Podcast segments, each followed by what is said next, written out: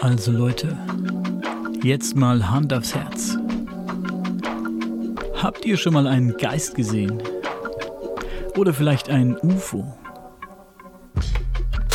Hattet ihr schon mal eine schlimme Vorahnung? Oder eine gute? Und das, was ihr geahnt habt, ist dann wirklich eingetroffen? Glaubt ihr an Bigfoot? Oder den Yeti? An Nessie oder an Kobolde und andere Fabelwesen? Seid ihr der Meinung, dass es auf unserem Planeten noch mehr gibt, als das, was wir mit unserem bloßen Auge wahrnehmen können?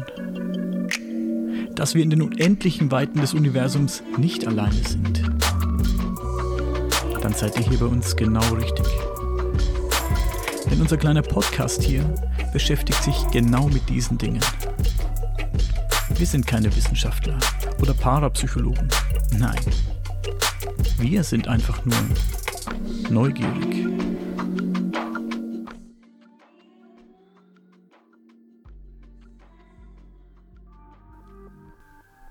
Hallo liebe Freunde des Außerirdischen, des Übersinnlichen und des Mystischen. Schwarzviolette, geheimnisvolle Steine, mächtig und begehrt. Darum soll es heute in unserem Podcast gehen.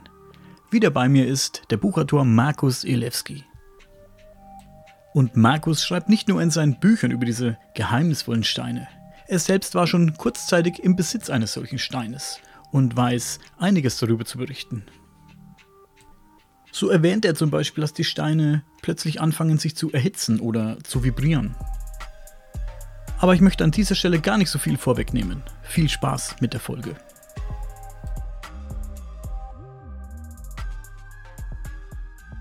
Also bevor wir heute anfangen mit dem eigentlichen Thema, möchte ich auf Geomantie eingehen. Du bist ja Geomant, sagt man das so?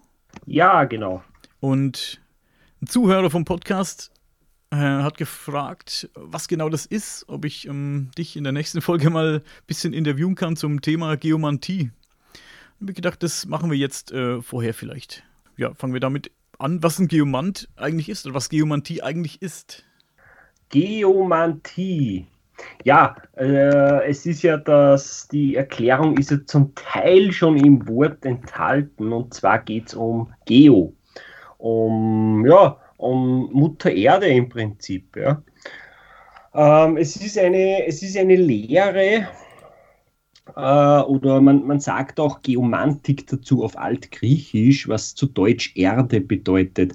Äh, unter anderem anderem auch die Weissagung, ja, also auf gut Deutsch die Weissagung aus der Erde, ja. Das ist im Prinzip das Form, also das ist im Prinzip dieses, diese Begrifflichkeit, die Geomantie. Man könnte auch sagen, es ist eine, äh, es ist eine Art, äh, es ist eine Form von Hellsehen, ja. Äh, bei der Markierungen und Muster in der Erde oder im Sand, in Steinen und im Boden zum Einsatz kommen. Äh, ein Geomant äh, ist im Prinzip jener, der mit einer Wünschelroute, aber nicht nur mit einer Wünschelroute, sondern auch mit, ja, mit dem Gespür, ja, weil um das geht es ja hauptsächlich, aber auch um die ganzen landschaftlichen Zusammenhänge, die er zusammenträgt. Das ist dann akribische Forschungsarbeit schlussendlich, so eine, ja, eine gewisse Weissagung äh, eine Expertise zu einem Ort äh, geben kann, äh, was sie energetisch beinhaltet. Ja? Zum Beispiel wichtig bei Kultplätzen oder bei Kraftorten oder sogar auch bei, bei Belebungen von Stadtkernen. Bei uns in Österreich gibt es Berufe, den Geomanten, wo sich Stadtgemeinden an Geomanten wenden und sagen, ja, lieber Geomant, das Stadtzentrum, das scheint mir auszusterben, die ganzen Geschäfte fallen mir weg, ja, äh, einen Konkurs nach dem anderen, was könntest da haben, sieh, sieh, dir das mal an. Dann kommt der Geomant ins Spiel, bringt alles zusammen, Gefühl, Recherche, wie auch Historik. Und kann dann so im Prinzip sagen, dass es um eine Kraftplatzaktivierung gehen sollte, in den meisten Fällen. Du sprichst in, ja, in, in einem YouTube-Video sprichst du von Leylinien und Drachenlinien. Was hat es damit auf sich? Ja, also im Prinzip die Leylinien und Drachenlinien. Es gibt ja viele solcher Linien, aber es gibt ja die bekanntesten sind die Leys und die Drachenlinien. Ja. Das sind einfach äh, Linien, die sich in der Landschaft befinden und zum Teil auch künstlich erschaffen worden sind. Als Lehlinien, man kann auch heilige Linien dazu sagen, werden von einigen Schriftstellern zum Beispiel geradlinige Anordnungen von Landmarken, wie beispielsweise Megalithen, prähistorische Kultstätten und auch Kirchen, Kirchen bezeichnet, wo eine Kirche sich mit der anderen verbindet oder ein Kraftort sich mit dem anderen verbindet. Das ist eine Lehlinie.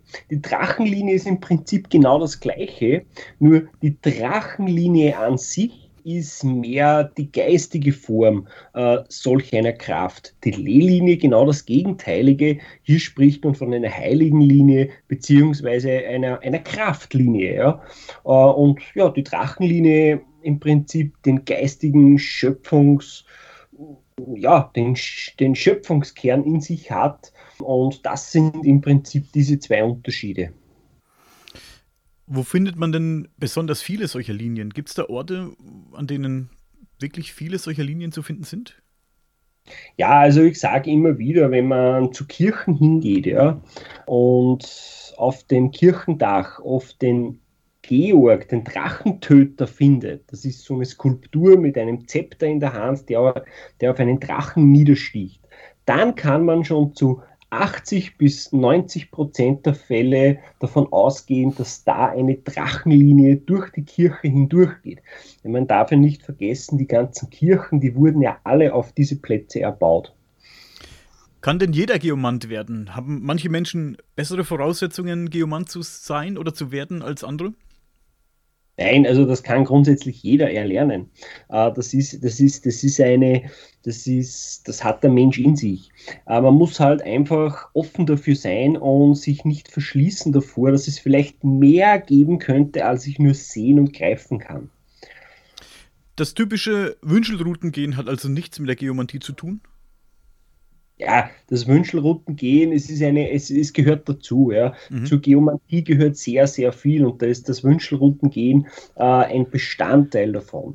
Äh, man kann auch zum Beispiel mit Wünschelrouten Lehlinien ja, Orten lokalisieren und nur die Geomantie selber ist ja noch ein viel, viel größeres Feld.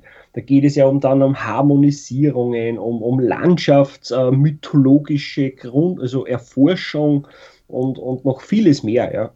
Es ist also so, dass die, ähm, sagen wir so, die Kraft, solche Linien zu finden, in einem selbst steckt. Habe ich das richtig verstanden?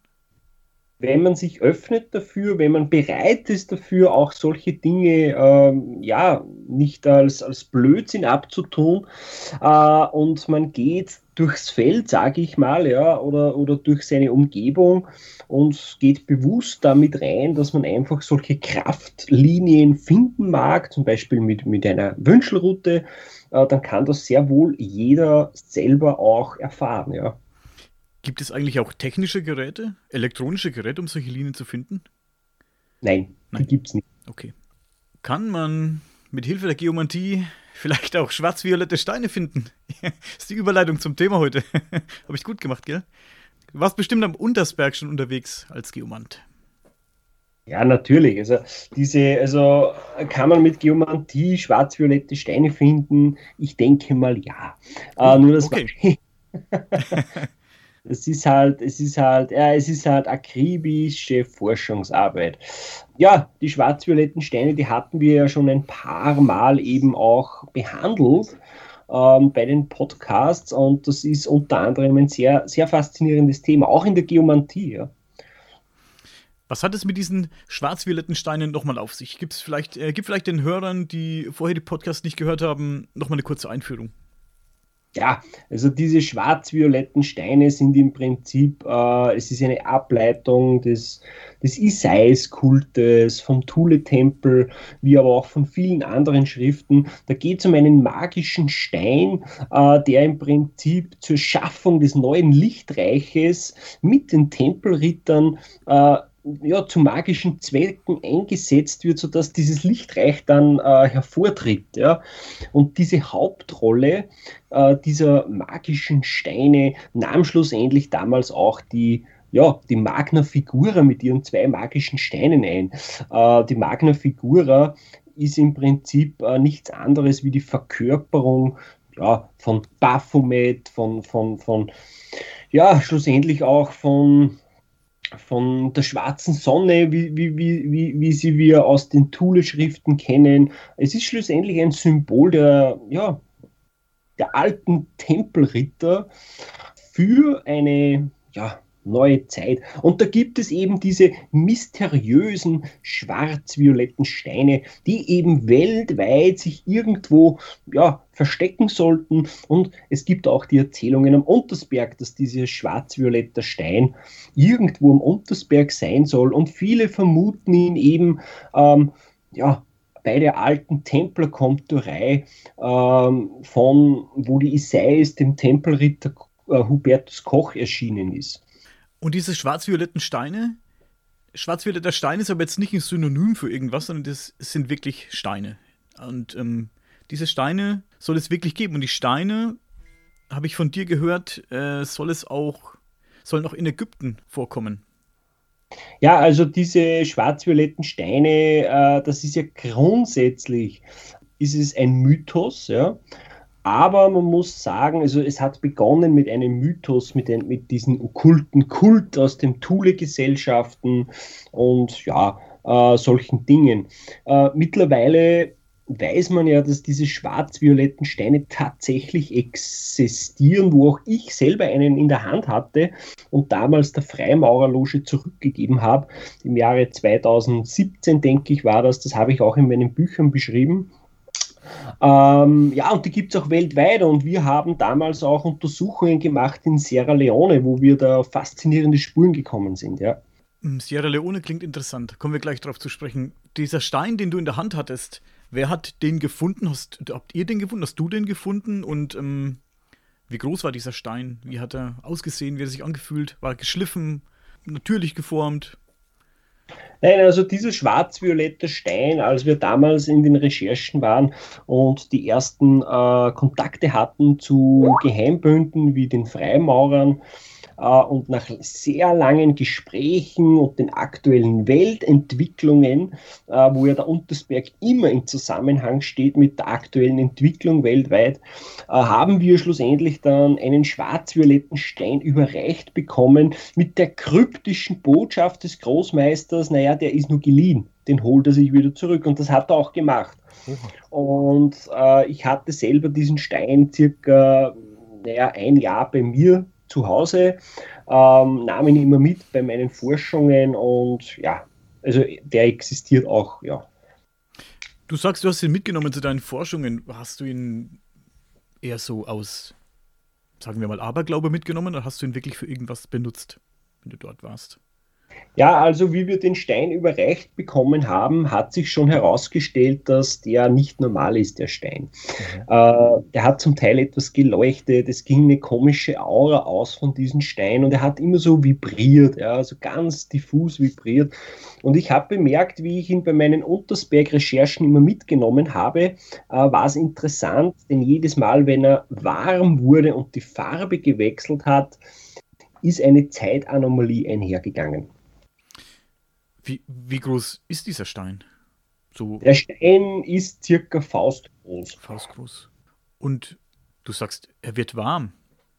Ja, also es gibt ja vielleicht sogar irgendwo ein Video auf YouTube. Ein Kollege von mir, ein Forscherkollege, der Herr Heinrich, Dr. Heinrich Kusch, der hat ja vor ein paar Jahren die Bücher geschrieben, Versiegelte Unterwelten. Mhm.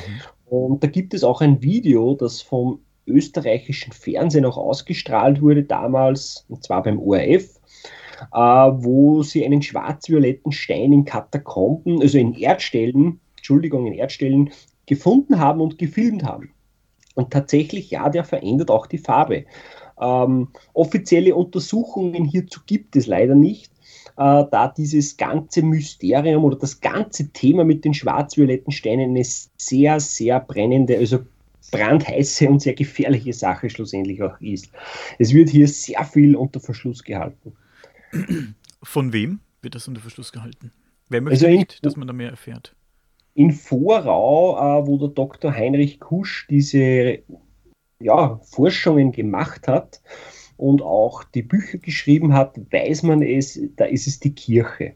die das eigentlich sehr rigoros unterbindet, dass man dann nähere Informationen bekommt. Mhm. Du sagst, jedes Mal, wenn dieser Stein warm wurde, äh, tat sich eine Zeitanomalie auf. Kannst du mir da ein Beispiel geben? Ja, also das erste Mal, wie ich den Stein in der Hand gehabt habe, am, am, Untersberg selber, das war in der Nähe der Krasselhöhle auf der Nordseite und da habe ich den Stein so bewundert und gehe durch den Wald hindurch und plötzlich hatte, äh, verändert sich, da hat sich das Umfeld verändert. Äh, ich sah damals, das war im Jahr 2016, äh, im Jahr 2017, äh, ging ich da eben den Waldweg hinunter, äh, vom Berg herunter und hatte dort schon ein Bild von einer Endschlacht vor mir und wusste auch, dass ich da in der Zukunft war. Ja, das ist halt ein Beispiel davon. Also da, da gibt es viele so Beispiele, die uns widerfahren sind mit dem schwarz-violetten Stein am Untersberg, mit so Anomalien. Also sprichst du von, von einer Art Vorhersehung oder so eine Vision, die du da hattest? Oder einfach so? Ja, es war, es war tatsächlich so, dass das ein anderes, dass ich woanders war. Also okay. ich, ich, ich, ja. wie ich, wie ich am Parkplatz angekommen bin beim Auto, war wieder alles normal. Äh, ich hatte eine Stunde Zeitverlust. Mein Freund hat mich gesucht und hat mich nicht gefunden, denn wir waren da zu zweit unterwegs. Und da war also dieser Stein im Spiel. Ähm, ja. Es gibt die Sage vom ähm, Kaiser Karl den Großen, der, ähm, sagen wir so, Mitte August soll sich immer wieder ein Zeitloch ähm, an, einer, an, einer, bestimmten Stelle des Berges öffnen, das in eine Spiegelwelt, in eine Parallelwelt führen soll, so ist die Sage, in der Ka äh, Kaiser Karl der Große leben soll. Hat denn die Sage von ähm, Kaiser Karl auch mit diesen Steinen irgendwas zu tun oder ist er da ganz außen vor? Nein, also diese Sage hat eigentlich, also diese, ja, vom Kaiser Karl den Großen, äh, da findet man eigentlich nirgends äh, diese, diesen Zusammenhang mit den schwarz-violetten Steinen. Mhm. Jetzt möchte ich aber auf Sierra Leone zu sprechen kommen. Da bist, hast du mich vorhin neugierig gemacht. Was gibt es denn da zu berichten? Interessantes. Ja, wir haben damals äh, bei unseren Forschungen hatten wir den Tipp bekommen, dass es, äh, wir waren damals dem Mysterium allgemein mit den Steinen hinterher und da, da sind eben so Orte gefallen wie Mekka und, und Turin, wo wir ja auch waren, ja, und auch Sierra Leone. Und da hat mir ein Kollege von mir erzählt, dass es dort einen Schlangentempel gibt, wo es auch einen Geheimbund, einen Geheimbund gibt aus Afrika, der diesen Schlangentempel bewacht. Und das war der Grund, weshalb ich war leider nicht dabei. Äh, wir, äh, bei mir ging, ging, es privat nicht, dass ich damit runtergefahren oder runtergeflogen bin. Es waren fünf Forschungskollegen von mir, die da runtergeflogen sind im Jahre 2018 und diesen, ja, diesen Mythos und diesen, diese, diese Sache erforschten. Was hat es mit dem Schlangentempel auf sich? Was hat es mit dem Geheimbund auf sich in, in Afrika und vor allem, ähm, ja, stimmen die Geschichten, dass in diesem Schlangentempel ein schwarz-violetter Stein versteckt sein sollte. Schlangentempel, was, was ist das? Ist das, war das ein Kult? Oder so eine Art Sekte? Nein, also es, ist, es gibt da unten im Prinzip einen, äh, einen Tempel. Das ist eine alte Steinruine, ja, der von dem Geheimbund der Poros bewacht wird. Ja. Das Aha. ist ein, ein, ja, ein afrikanischer Stamm. Ja. Ähm, das, das ist ja, ein Geheimbund wie bei uns die Freimaurer. Ähm, nur es, heißen sie halt Poros und die behüten in Afrika eben anscheinend sehr, sehr viele so Relikte und alte Geheimnisse und vor allem auch den Poro-Tempel.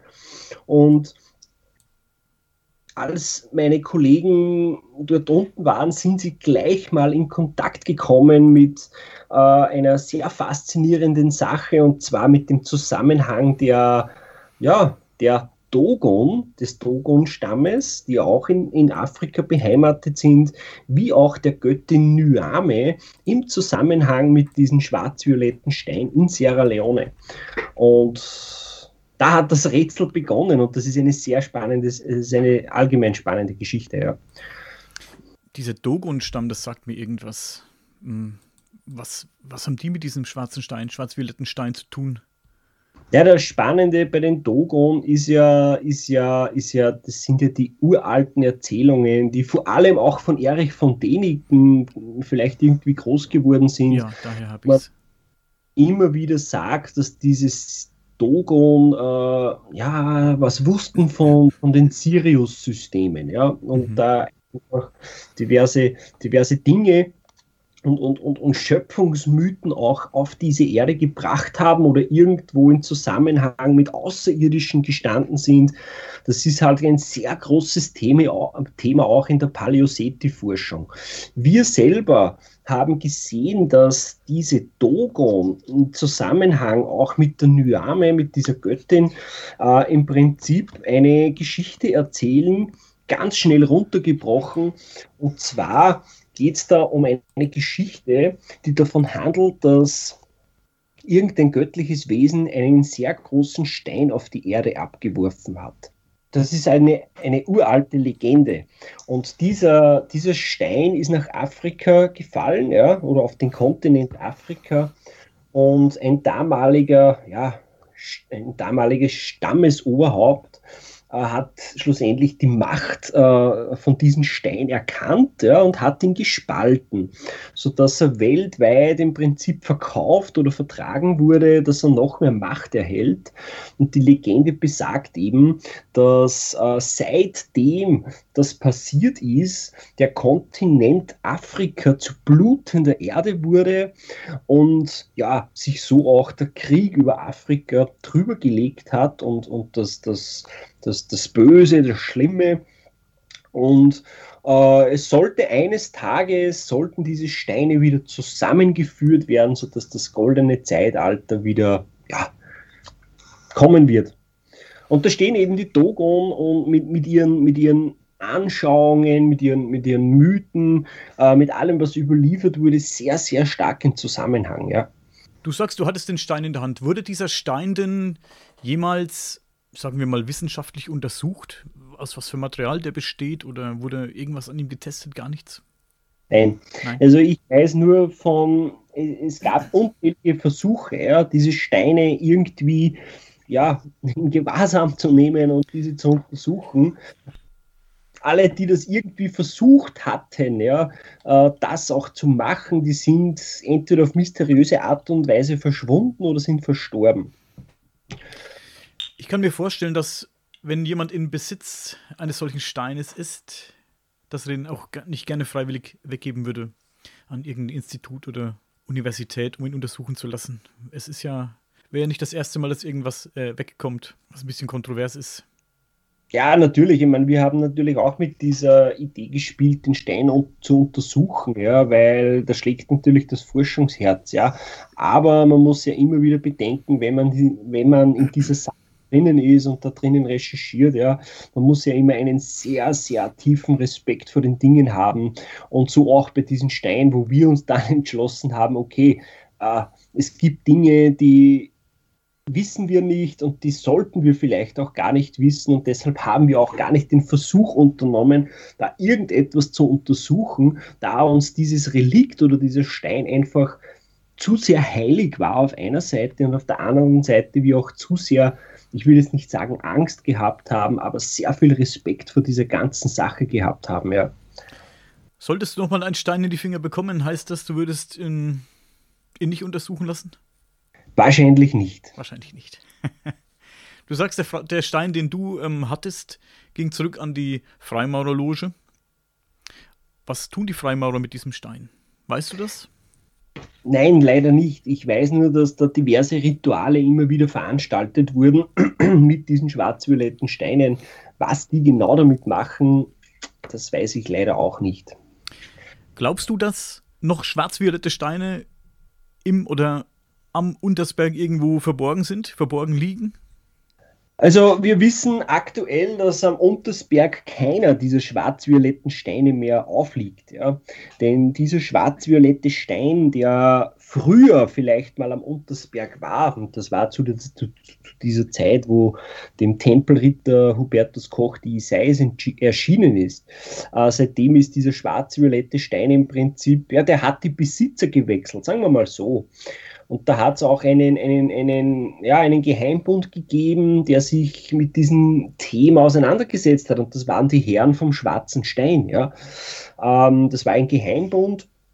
Und von dem her können wir im Prinzip sagen, dass dieser schwarz-violette Stein auch gar nicht mehr am Untersberg vorzufinden ist. Du sagst ja, wenn dieser Stein warm wurde, tat sich so eine Zeitanomalie auf jedes Mal. Und ähm, ich überlege mir so, ob vielleicht diese schwarz-violetten Steine, schwarz-violetten Steine vielleicht doch noch irgendwo in großer Zahl oder ein ganz großer schwarz-violetter Stein irgendwo am Untersberg oder im Untersberg verborgen sind und vielleicht damit zu tun haben. Vielleicht würde man die Steine alle vom Untersberg entfernen. Vielleicht wäre das Ganze dann vorbei. Das Mysterium Untersberg. Ja, das ist eine gute Frage, ja. Viele Geheimbünde sind interessiert an dem, an dem schwarz-violetten Stein, höre ich daraus, ja.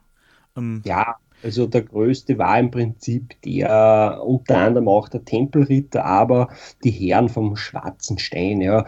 Äh, das war einer von, von diesen ja, Bünden, die sich da sehr viel damit beschäftigt haben und sich auch als Hüter der schwarz-violetten Steine sahen. Ja.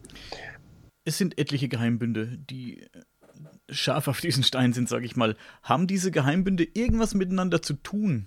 Wissen die alle voneinander und ähm, haben die vielleicht die gleichen oder ähnliche Rituale, die sie durchführen? Es, es hat ja den Anschein, wenn jeder diesen Stein möchte, dass jeder was über diesen Stein weiß. Also es macht einen Anschein, als ob es da irgendwo eine Verbindung gibt, ne?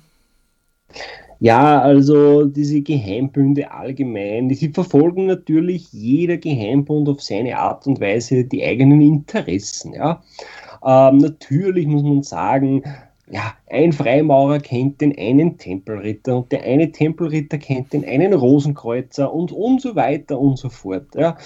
Ähm, und man muss ja auch dazu sagen, äh, die, der Orden vom Schwarzen Stein, also die Herren vom Schwarzen Stein, die wurden ja damals aufgelassen. Ja.